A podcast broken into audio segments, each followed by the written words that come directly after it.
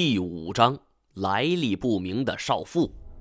干我们这行的，常年游走于法律的边缘，不是被雷子给收拾了，就是丧命于猎物之口，很少有善终的，所以早就做好了迎接死亡的准备。但是当这一天真的到来的时候，任谁都会不甘心呐。我没想到我会被一群黑社会给弄死，这让我很不甘心。想必将来道上朋友经常会议论我，听说了吗？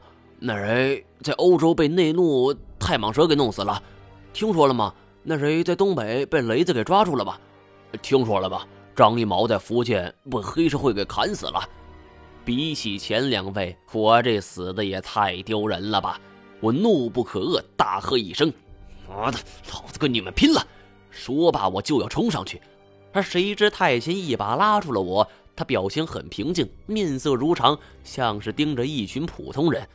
而这时候，楼梯口内也涌出了十几个人，一时间，电梯口、楼梯口全都被堵住了。纵使太监强过于兰博，恐怕今天也很难全身而退了。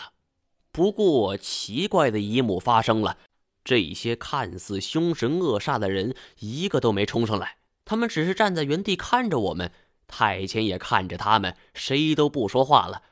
我第一个受不了了，开口说道：“叫你们秦老板出来。”这句话一出口，站在最前边的彪形大汉一闪身，身后出来一个女人。她三十多岁的年纪，颇有姿色，穿着一身贵妇的装束。而唯一的遗憾是，她坐在一副轮椅之上，后边有一个更为年轻的女人推着她。刚才只注意到了这几十个凶神，居然没有看到这个少妇。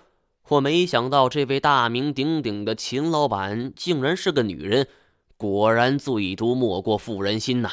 想到这里，我冷笑了一下，哼，秦老板久仰了。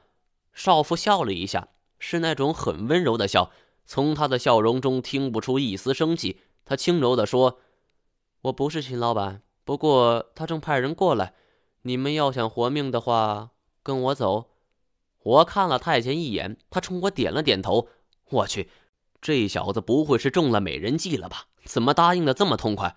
不过太监一向为人机警，他既然决定了我们跟这位少妇走，那估计也不会有什么危险。而且瞅着这些金肉求结的黑社会分子，想必也轮不到我说不去吧？搏一把。我们从宾馆撤出来的时候。少妇让我们跟他乘同一辆车，太监坐在副驾驶，我和少妇坐在后座。而一上车，司机便问：“梅姐，咱们回去吗？”少妇说：“嗯，让小陈他们分开走，多绕两圈，溜溜秦天绝。”好，司机一手扶住了耳边的耳麦，说：“钱哥，梅姐说大家分开走，你负责吸引秦天绝。”说完这句话，车子就启动了。这是一辆崭新的捷豹。我留意了一下后视镜，有三辆车倒车往另外一个方向去了，而一路上前边有一辆车给我们开路，后边还有一辆车给我们护航。我没心情欣赏两边的风景，倒是对坐在我旁边的这位少妇产生了浓厚的兴趣。她略施粉黛，却显得颇有韵味举手投足都有一种大家闺秀的风范。我看着她，我倒觉得她有一种民国女人的感觉。少妇扭头看着我，我一时错愕，脱口而出：“梅，梅姐。”我也不知道自己这是怎么了。后来想起来，大概是自己对这名少妇一种本能的折服吧。少妇浅浅一笑，道：“我知道你们心里有很多疑问，但我现在不能说。等到了地方，我会告诉你的。”捷豹一路飞驰，一直驶向了山路，最后停在一处庄园前边。这种庄园是典型的南方园林建筑，青瓦白墙，庭院深深，再加上周围的山景，颇有曲径通幽处，禅房花木深的意境。我一直以为这种庄园那一定是给有钱又好装逼的暴发户准备的，而没想到这样建筑内竟然也会有少妇这种人。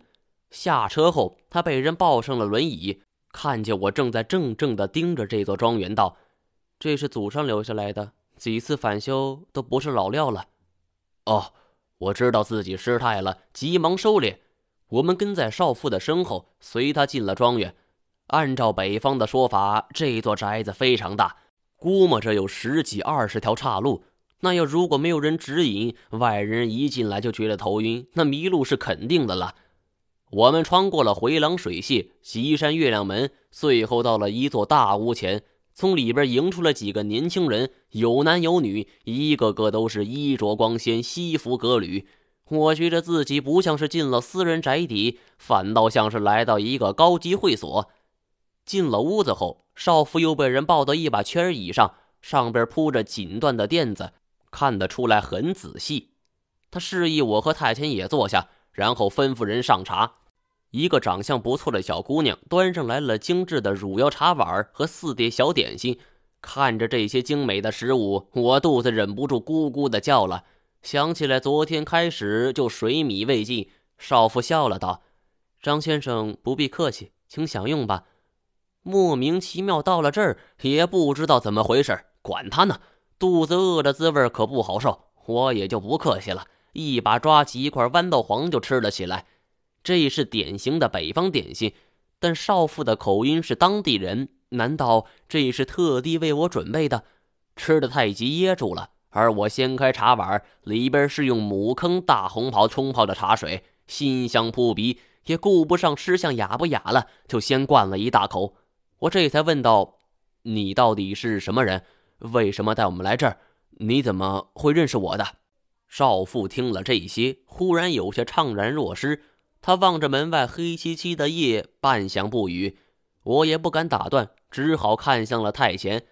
太前的一双鹰目正在盯着少妇。偌大的会客厅内没有了半点的动静，这让我心头极不舒服。过了许久，少妇忽然道：“你认识严显江，对吗？”我点了点头。少妇换了一种悠悠的口吻：“我是他的女儿。”我一时没控制住，一口茶全喷了出来。“女女女女女儿？”“嗯，我想求你一件事儿，找出我父亲的下落。”我整个人都蒙圈了。找，我都找到三个了，一个是八百媳妇黄林里的干尸，一个是被独角兽咬死的，一个躺在了察合台汉国的乱葬岗。当然，最后一个是伪装的，可以不算。我能怎么说？我难道说梅姐，我给你找了两个爹，您看哪个合适就认哪个吧？这话要是说出来，我就得横着出去。我眉头紧锁，顿觉活了三十多年，从来没这么纠结过。搜肠刮肚的准备了一些措辞。我我怎么说呢？我跟严教授确实是认识，但是。今年年初的时候，我们去了一趟中缅边境的雨林。严教授，哎，壮烈牺牲了。我说出这话的时候，尽管做了一个悲天悯人、感同身受的表情，但也做好了挨打的准备。但没想到严小姐却轻轻摇头：“不，我的父亲还活着。”我愣了一下，忙说道：“严小姐，事情不是你想的那样的。”我我亲眼看见严教授受了重伤，而且，哎，总之你得接受这个事实。不，事情不是你想的那样。这件事情说来话长了，或许你不会相信的。你有兴趣听吗？我急忙端坐以示尊重。严教授一伸手，旁边的人递上一支烟，并且为他打着火。他吸了一口烟，说出了很久以前的一段往事。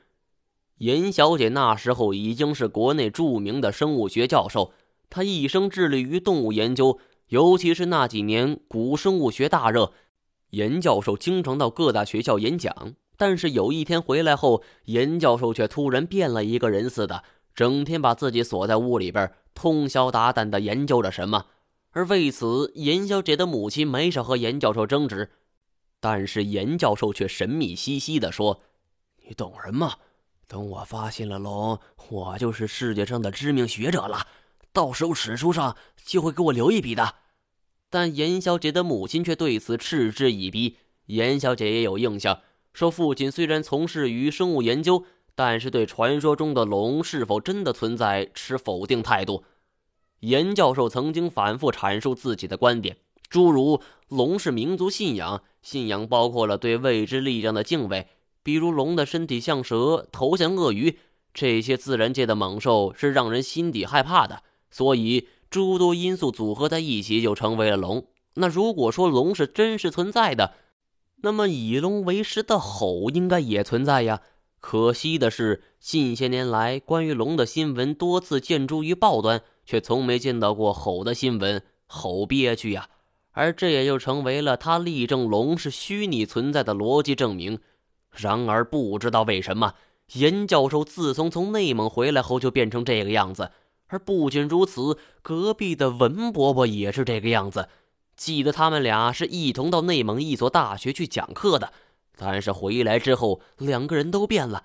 他们俩经常同时在一个屋子里锁上门，神神秘秘的商量些什么。甚至他们还失踪过一段时间。我突然打断了一下：“哎，严小姐，那个文伯伯的名字是文天涯。”我没有显示出太多的惊讶，文姓的本来就不多，而能够跟严显江有过交集，我也只知道一位。没想到这两个人还是同事兼邻居。他们失踪了多久？半个月左右。那时候我母亲急坏了，后来去报警，才知道隔壁的文伯伯也失踪了。至今说起来这件事的时候，严小姐的语气都十分焦急，可见当时的情景与心情了。我默默的想，这件事情事有蹊跷，严显江应该是与文天涯达成了某种共识，而两个人从内蒙回来之后的表现，则更像与老蔡提及的那件事儿。而难道说这两人也见到了龙不成？严教授一开始是一个坚定的无龙论拥护者，而为什么从内蒙回来后就坚持认为龙是存在的？而唯一的解释就是他亲眼见过龙。但是在八百媳妇黄林之中，严教授只说马航给他龙鳞的事儿，并没有说这些。到底是为什么呢？内蒙那边有着不可告人的秘密。严小姐接着说了下去。到后来，与文伯伯牵头组织了十几个人的一支队伍，说要去西部进行一项科学考察。结果你应该知道了。我心知他所说的就是科考队在昆仑山的遭遇，但我还有一点想不通。严小姐，请恕我直言，令尊在昆仑山遇难是官方通报的，你为什么坚持认为严教授还活着？严小姐吸了最后一口烟，轻轻吐出道：“ 因为我上个月见到了文伯伯。”